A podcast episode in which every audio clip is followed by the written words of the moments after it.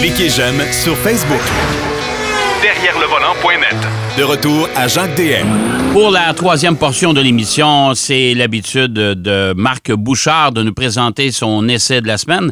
Il était du côté de la Californie euh, il y a quelque temps pour euh, le nouveau Lexus RX. Et on va parler de Jeep avec son électrification. Ben oui, le plan euh, pour rendre les produits Jeep tout électriques, c'est pas mal intéressant. Salut mon cher Marc. Salut, mon cher. Bon, écoute, euh, dans un premier temps, tu es allé faire l'essai du Lexus RX euh, dernière génération. Euh, ça dit quoi comme véhicule maintenant? Ben, écoute, faut savoir que le Lexus RX, c'est un peu le grand papa des multisegments. Hein. C'est le premier véhicule qui a vraiment porté cette étiquette-là. Donc, c'est pas vraiment un utilitaire sport au sens où tu n'amèneras pas ça dans le bois ou dans un terrain accidenté. Non, non, c'est une voiture haute sur patte. Exactement. Mais donc, donc c'est vraiment le multisegment et on a vraiment conservé cet élément-là, c'est-à-dire qu'on on nous offre un véhicule qui est raffiné, qui est doux en conduite. Euh, on a un peu changé le style, mais honnêtement, je veux dire, quelqu'un qui va voir le RX sera pas surpris de savoir que c'est un Lexus RX. Là. Euh, on est à peu près dans le même format. Euh, on, est vraiment dans un nouveau véhicule complètement, mais on n'a pas complètement dénaturé la nature du RX. Okay. Euh, de ce point de vue-là, quand tu le regardes physiquement, il est joli, il est mignon. Comme je te dis, c'est une toute nouvelle plateforme. Il n'y a pas un morceau qui est le même ou à peu près pas. donc, on est vraiment là dans quelque chose de nouveau, mais c'est un Lexus RX et ça, on n'a pas voulu l'enlever. Normal, me diras-tu, parce qu'on en a vendu des dizaines de milliers, voire des centaines de milliers, et c'est un véhicule qui se vend très bien, qui est encore le principal cheval de bataille chez Lexus et qui va vraiment chercher des gens à un certain niveau. Je te dirais qu'ils sont à la recherche d'un véhicule plus plus doux, mais vraiment bien fait puis fiable. On sait que chez Lexus, c'est très, très, très, très fiable. Oui, oui, tout à fait. La particularité, bien sûr, c'est qu'on arrive avec trois véhicules cette année, c'est-à-dire trois, trois motorisations différentes. Une première, en fait, qui est une, motorisation à essence, quatre cylindres turbo, 2.4 litres, 275 chevaux, transmission euh, électronique à huit rapports, all-wheel drive, évidemment. Donc, un, véhicule assez tranquille, assez normal dans sa, son, son format, dans sa façon de faire. On a ensuite une version 350H, qui est un petit peu moins puissante, 246 chevaux, mais qui, elle, est hybride. Donc, quatre cylindres turbo avec un moteur 2.5 litres, mais il y a deux moteurs générateurs et une transmission à variation continue. Donc, tu as ce qu'on appelle le E All-Wheel Drive, donc le, le, rouage euh, intégral électronique qui est géré à l'avant et à l'arrière. Euh, c'est un véhicule qui est, encore une fois, d'une grande douceur. Tu n'as rien à... Tout est transparent. Moi, je l'ai conduit pendant quelques kilomètres, même pas mal de temps.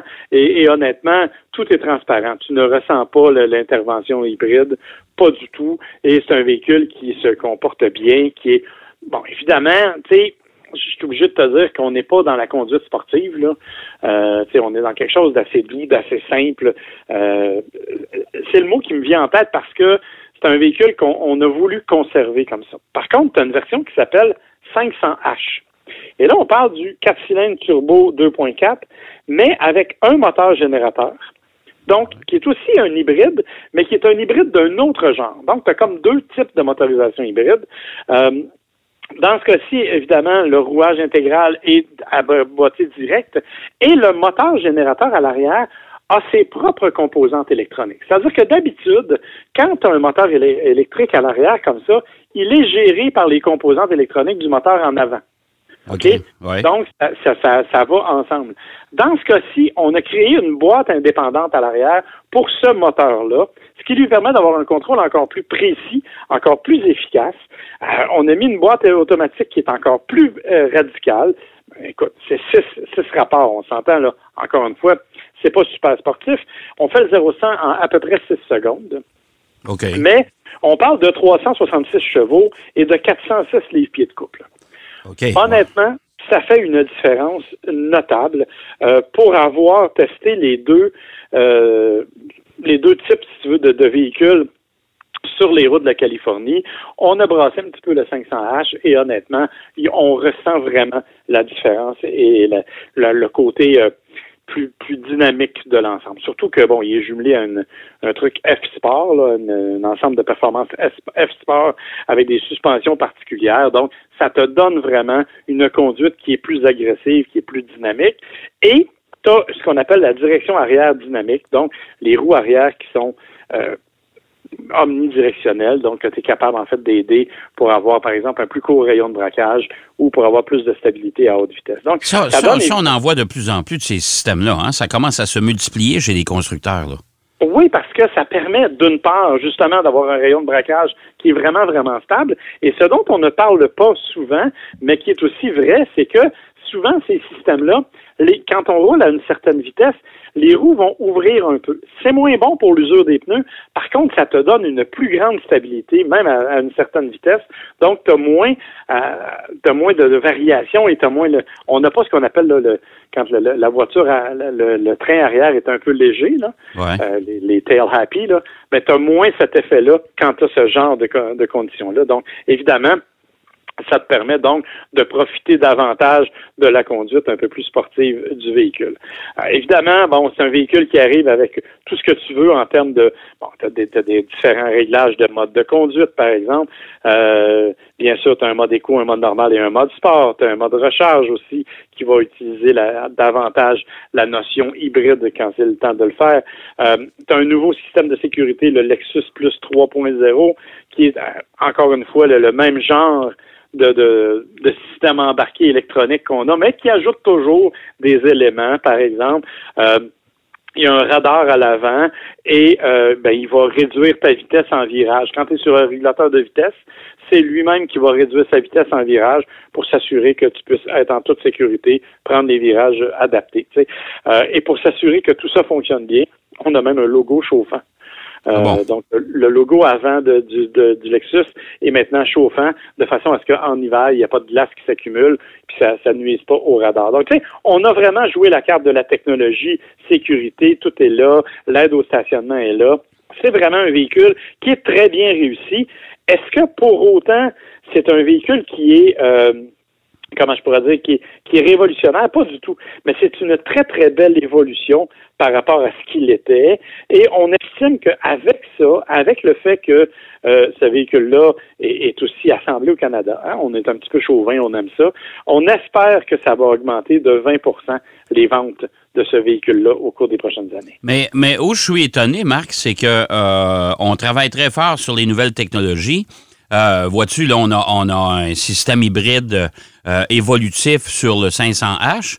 Mais je comprends pas comment ça se fait que les constructeurs automobiles, encore aujourd'hui, euh, n'ont pas misé sur les hybrides rechargeables avec une autonomie de 100 km et plus. Ça, je comprends pas comment c'est pas faisable ou quoi?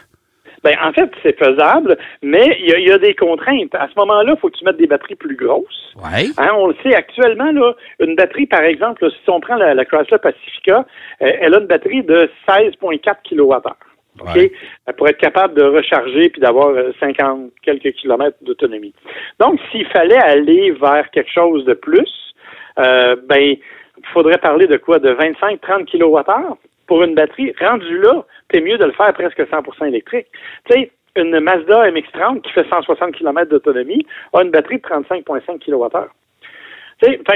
la question, c'est de trouver l'équilibre pour dire que ce soit rentable et avec toutes les difficultés qu'on a actuellement à trouver les éléments pour fabriquer ce genre de véhicule-là, Prius Prime en est un bel exemple, euh, ou RAV4 Prime, mais évidemment, ce serait une solution intéressante. Puis on a posé la question, puis il n'y en a pas pour le moment de prévu. Mais il y en a un, mais pas chez nous, là, éventuellement, un, un PHEV, je l'ai d'ailleurs conduit. Il va arriver l'an prochain, le, le, RX PHEV, je te le dis. Oui, mais ça, mais, mais ça prend quand même, ça prend quand même une autonomie qui est intéressante, parce que des 50 km, là, ça, on va pas loin avec ça, là, puis particulièrement ben, l'hiver.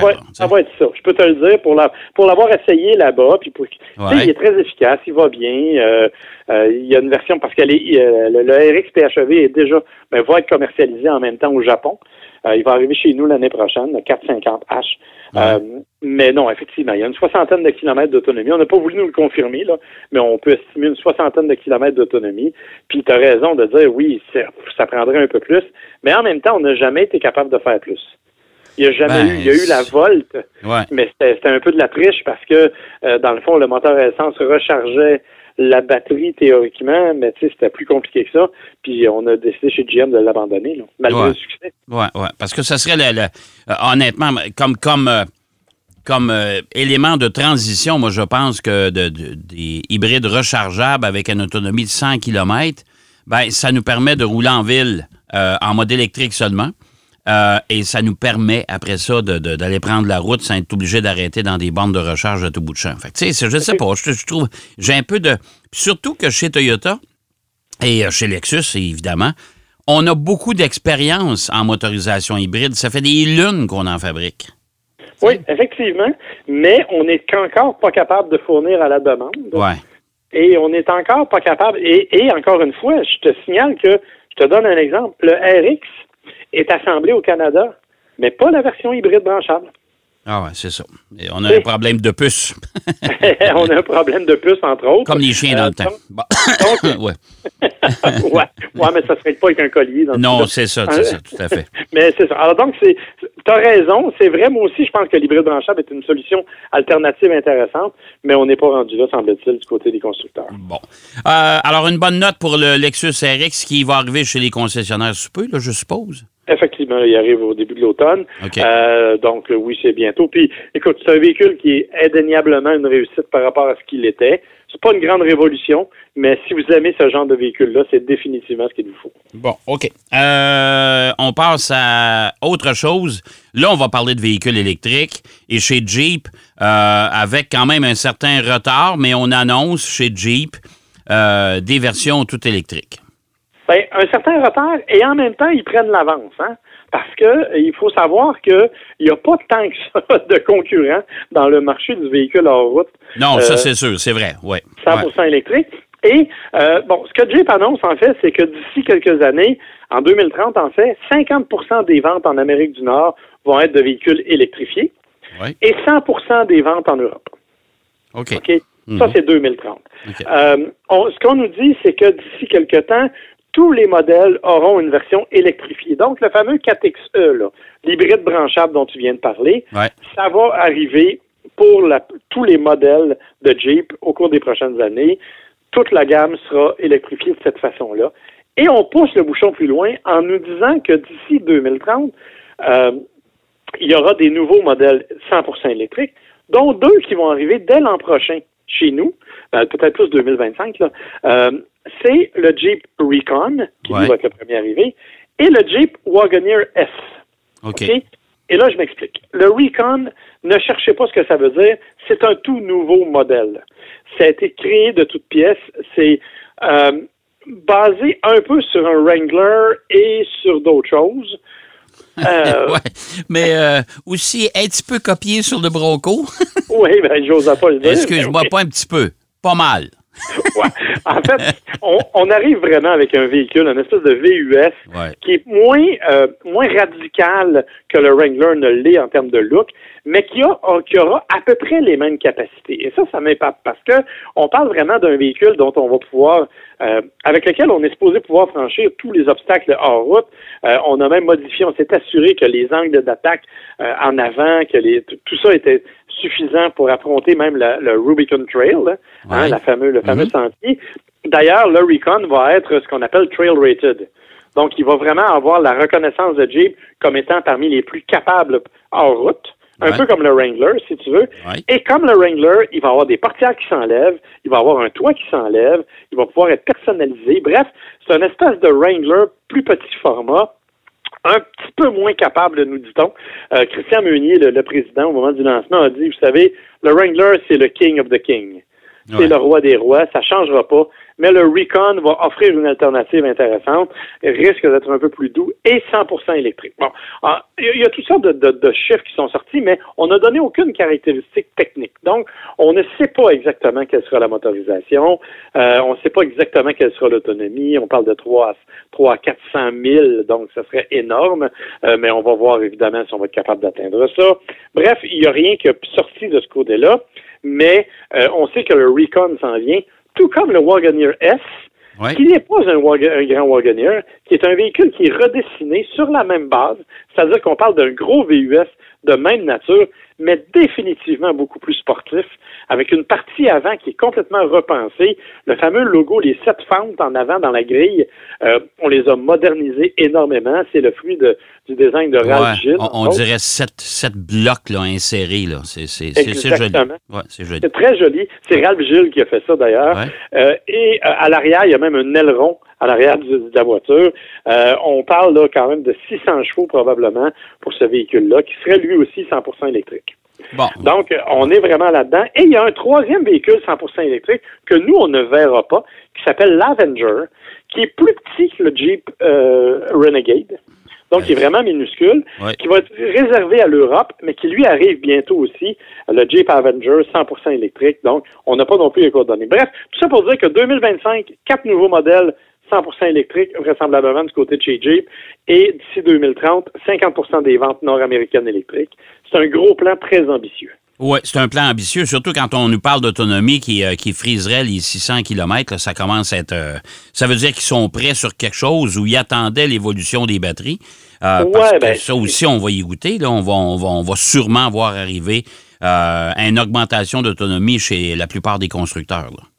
Oui, il y a ça, puis il y a le fait que, euh, tu sais, moi, comme je te dis, on n'a pas donné de caractéristiques techniques. on a donné des estimés. Tu sais, comme on parle des, hybrides branchables euh, qui vont avoir 500 000 d'autonomie du côté de euh, du Wagoneer, parce que le Wagoneer va être disponible en 4XE. C'est vrai, mais c'est 500 000 en hybride branchable, donc tu as probablement 100 km qui vont être disponibles même pas euh, en version électrique et le reste va être le moteur à essence. Fait que, tu sais, je vais attendre, je vais retenir mon oh, jugement quant à, la distance, mais au moins le plan est là et Jeep arrive avec des véhicules électrifiés et électriques au cours des prochaines années. Bon, alors attendons ce que ça va donner. Merci, mon cher Marc. Ça me fait plaisir, mon cher. Bonne semaine. Je te souhaite une belle semaine, puis on se reparle la semaine prochaine. Bye bye. Bye bye. Marc Bouchard qui nous parlait du Lexus RX de dernière, la dernière génération qu'on vient tout juste de présenter, euh, qui va arriver chez les concessionnaires sous peu, et de l'électrification chez Jeep. Ouais, on a pas mal, on est ambitieux chez Jeep, euh, et je connais bien le président Christian Meunier. Je sais qu'il est euh, capable de pousser la compagnie assez loin. Eh bien, c'est déjà tout en ce qui nous concerne. J'espère que vous avez apprécié l'émission d'aujourd'hui. Moi, je vous donne bien sûr rendez-vous la semaine prochaine. Mais en attendant, bonne route et n'oubliez pas de partager. Il y a encore des motos, il y a encore des véhicules récréatifs. Il y a beaucoup de monde sur nos routes. Allez, bonne semaine. Derrière le volant.